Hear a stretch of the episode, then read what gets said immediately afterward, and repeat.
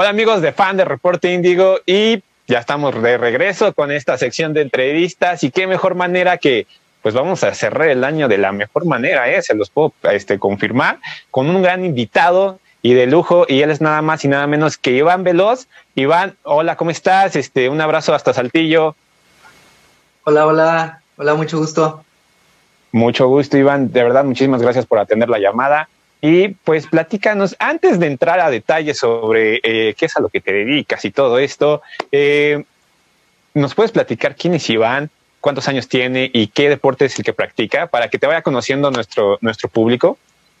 Claro, eh, bueno, mi nombre es Iván Veloz, soy gimnasta de la categoría de gimnasia aeróbica, yo soy especialista en individual. Tengo 29 años, soy egresado de la Facultad de Sistemas de la Universidad Autónoma de Coahuila, soy ingeniero en sistemas computacionales. bueno, tengo una, maestría en administración también para por la Universidad Autónoma de Coahuila. Y bueno, este, pues he tenido varias eh, medallas ahí por, por algunas copas del mundo, por campeonatos del mundo, eh, eventos nacionales panamericanos en mi, pues en mi rama.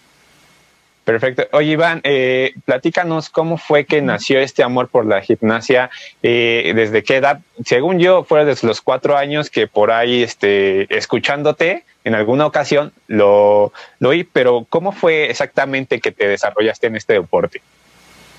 Bueno, realmente eh, no te puedo decir cómo fue que nació el, el amor, porque eh, yo desde muy chiquitito como que comencé a presentar eh, características como muy específicas para hacer gimnasia. Eh, yo, yo, soy de un pueblo pequeñito, bueno, una ciudad pequeña de aquí de Coahuila que se llama Parras de la Fuente. allá realmente pues no hay mucho deporte.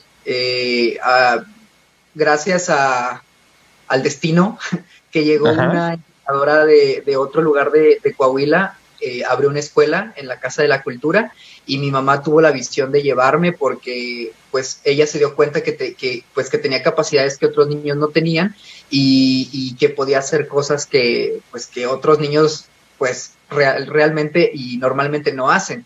Y menos sin, sin una pues sin una enseñanza de un profesor. Entonces ella me lleva y pues de ahí comienzo a tener bueno tuve un destaque entre los niños y los profesores pues cada vez pidieron que pues que entrenara más tiempo, eh, más días. Después me tuve que cambiar de algunas academias porque se empezaron a abrir academias en, Parras. Eh, me estuve cambiando de, entrenadores hasta que nos tuvimos que mudar acá a Saltillo. Eh, tuve un, un, detenimiento en mi carrera de dos años y después pues encuentro a mi entrenadora actual que es Marta Rodríguez, a la cual le mando un saludo. Y este, y pues bueno, de ahí comienzo a hacer gimnasia aeróbica, porque bueno, cabe aclarar que cuando yo estaba en, en Parras, yo hacía gimnasia artística, que es la gimnasia como más conocida por todo el mundo, ¿no? Que es este, la de barras, piso, etcétera. Y ahorita en gimnasia aeróbica, pues yo es una, es una rama diferente de la gimnasia. Oye, Iván, ¿cómo fue que este, diste ese cambio? O sea, que, porque al final yo creo que tuviste la oportunidad de decidir por aeróbica y rítmica, ¿no? Pero ¿cómo fue el cambio, el cambio que tú dijiste? ¿Sabes qué? Me interesa más esto porque tal vez soy mejor o cómo fue esa decisión? Fíjate que em, podría decir que tuve la, decisión, pero realmente no tanto.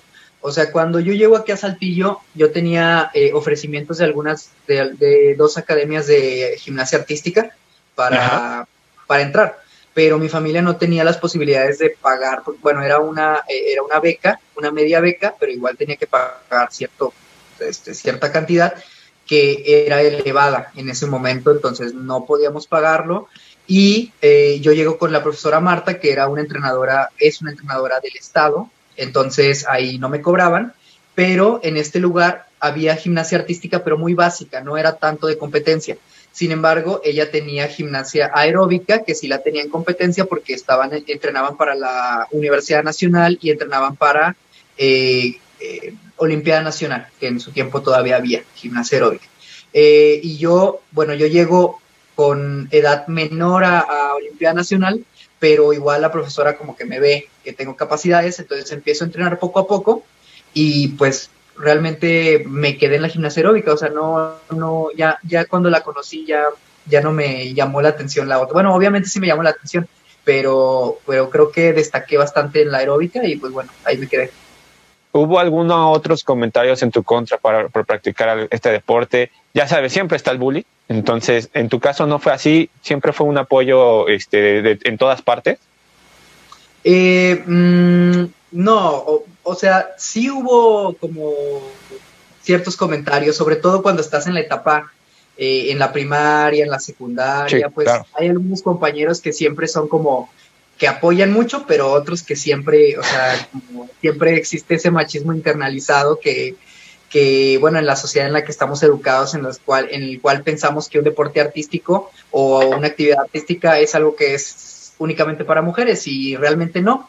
Eh, pero generalmente siempre tuve apoyo de muchos lados o si no lo tuve, creo que lo tengo muy bloqueado. O sea, tengo muy, eh, muy Em, como muy presente el apoyo que siempre tuve y creo que eso me impulsaba mucho, no me importaba realmente. O sea, prácticamente esos comentarios que tal vez estaban en tu contra de niño, los hacías a un lado, decías, estoy enfocado en esto y este es mi objetivo. Sí, creo que sí. Es que realmente no, como que no me pongo a pensar mucho en eso porque no me acuerdo realmente. Entonces, eh, yo creo que siempre estuvo más esa parte positiva que negativo. Ok. Oye, Iván, eh, precisamente ahorita que estamos retendiendo tu carrera, eh, hablamos de que estás super, bueno, superas cada reto que te propones y hay uno muy especial. y no sé si fue un reto para ti, más, creo que sí, pero ¿cómo fue esa preparación para 2014, si no me equivoco, en el campeonato mundial? ¿Cómo te preparaste? Porque diste la sorpresa y te convertiste en el primer medallista mexicano con una medalla de oro, si no me equivoco, ¿verdad? Sí, así fue. ¿Cómo fue esa preparación? Eh, eh, ah, para poder hablar de esa medalla, eh, no, no podemos hablar de una preparación de un año. No, o sea, fue una preparación desde los cuatro años para llegar a ese momento. Obviamente, en algún momento yo pensé, yo quise, yo quería llegar a un campeonato del mundo, llegar a ser medallista mundial. Sin embargo, cuando estábamos en ese, precisamente en ese mundial o cuando estábamos trabajando precisamente para ese mundial, nuestro objetivo como equipo era eh, ser finalistas, porque nunca había habido un finalista en varonil, bueno, mexicano. Eh, y, pues bueno, eh, eso era realmente el objetivo principal. Sin embargo, pues todo ese año tuvimos, bueno, desde el año anterior habíamos tenido ya bastante visualización a nivel mundial porque habíamos ganado la, una de, bueno, mi primer Copa Mundial que gané fue en Francia en el 2013, entonces en Portugal también tuve una medalla de oro, eh, gané el circuito de Copas Mundiales en el 2014, justo antes del Mundial, entonces ya veníamos con una proyección sobre un, sobre un buen resultado. Sin embargo, sí nos cayó de sorpresa eh, el, el, resultado porque, como te digo, el objetivo era ser finalista, era estar entre los ocho mejores no ser el primero. Y, pues bueno, desde la clasificación se logró el primer lugar. Entonces, pues fue una experiencia súper bonita. El, día de la final, la verdad es que estaba demasiado nervioso. Fue el, el, día de la final, fue el día que México perdió con Holanda. Justamente. Ah, ok. De hecho, de hecho en, eh, mi compañero de habitación y yo estábamos viendo el fútbol y luego yo me tenía que ir a comer y luego ya me iba a mi competencia. Y de hecho, hasta se me hizo tarde. Estaba tan nervioso que se me confundieron los horarios, se me hizo tarde para ir a calentar, calenté bien poquito. O sea, fue todo un, todo una, una licuadora de ahí de sentimientos en ese momento, pero ya al final, eh, creo que ya cuando terminé mi rutina, eh, pues, o sea, súper padre, porque aparte la gente empezó a cantar Cielito Lindo, o sea, fue súper bonito, fue algo como que todo se acomodó así para, pues para esa medalla. Oye, hablando de, lo, que me estás diciendo, ¿cómo es que manejaste los nervios? Porque no solamente eran tal vez los nervios de tu competencia, sino que también que veías a México ser eliminado por Holanda. ¿Cómo lo fuiste manejando ya dentro? Pues mm, creo que eh, hubo un momento en el que sí estaba muy nervioso y tenía como mucho miedo a fallar. Por, tanto por, por estar en primer lugar, porque es una presión bastante grande. O sea, clasificar en primer lugar y, e ir a la final es bastante eh, complicado en cuanto a fortaleza mental. Pero eh, también traté de que toda la energía que había, porque había demasiada energía positiva, o sea, yo lo sentía súper positivo todo. Entonces, ya lo que pensé fue, no tienes nada que perder, o sea, ya no tienes nada que demostrar porque, porque ya lo lograste una vez. Y si pasa bien, si no pasa, va a haber muchos otros campeonatos del mundo. Y pues bueno, pasó. Ok. Oye, este, Iván, aunque ese momento fue muy importante en tu carrera, también el año pasado lograste una medalla de oro en Tokio, ¿verdad? Así es. Eh, con todos estos logros que has tenido, eh, ¿Cómo ves tu carrera en estos momentos? Porque pues ahorita tal vez no sé, y, una disculpa si no le he preguntado, pero también eh, frenaron competencias debido a esto por, lo del COVID este, eh, para ti. Sí, frenaron todo. Todo el año se murió, literal. Solamente acaba de haber una competencia en Bulgaria, pero yo no la tenía calendarizada, entonces pues decidimos no, no hacerla. Teníamos dos Copas del Mundo, dos abiertos y el Campeonato del Mundo este año. Y pues bueno, todo, todo se, canceló, todo se pasó al siguiente año. Y pues bueno, aquí seguimos entrenando, manteniéndonos. Con esto, ¿cómo ves este, tu carrera? ¿Hacia dónde va?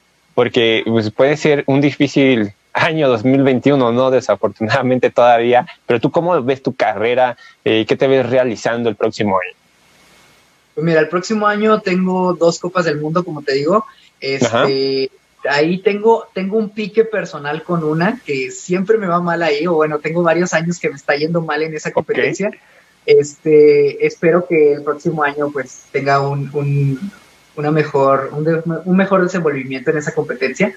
Este, después tengo Tokio y bueno, obviamente quiero volver a ganar esa competencia porque es una competencia que tiene mucha tradición en la aeróbica eh, eh, va a ser el, año 31. Yo gané el, la celebración 30, que creo que es algo súper importante. Entonces, bueno, el, próximo año es esa competencia. Y eh, la competencia más importante es el Campeonato del Mundo, que es en Azerbaiyán, en el mes de mayo. Y obviamente estoy buscando una cuarta medalla mundial. ¿Y qué competencia es en la que dices que te traes ahí el pique, algo ya personal? Es una competencia, es una Copa del Mundo en Portugal, en Cartagena. Eh, la primera vez que fui fue en el 2015 y la gané. Y después, eh, no fui en el 2016 me parece, pero en el 2017 y el 2018 me ha ido súper mal. Bueno, no súper mal, pero en el 2017 creo que no pasé a finales, me caí. Y en el 2018 pasé, a finales en segundo. Eh, y después me caí en la final y quedé en octavo o en sexto, no me acuerdo. Pero sí, o sea, es una competencia que se me, unas medallas que se me han negado en los últimos años y bueno, espero poder, este, pues, obtenerlas otra vez. Ok, perfecto. Son bastantes planes los que tienes y vas a ver que poco a poco se van a ir logrando. Ya por último y para cerrar esta entrevista, Iván, nos gustaría mm, este, hacerte cinco preguntas rápidas para que te conozcan más el, el auditorio. Y son preguntas así que no, no tiene gran ciencia, solamente que respondas lo que realmente le gusta a Iván hacer, ¿vale? Ok. Ok, primero que nada, Iván, ¿cuál es tu película favorita? Los Juegos del Hambre. Ok, ¿y tu música favorita? Mm, me gusta todo, pero me gusta el rock eh, medio pesado, pero no tan pesado. ok, ¿cuál es tu canción favorita, Iván? Mm, Ay, no sé. Me gusta una que se llama The Scientist de, Coldplay. Creo que es una de mis favoritas. Y me gusta Seasons of Love. Ok, perfecto. Me gustan los musicales. ¿Te gustan mucho los musicales?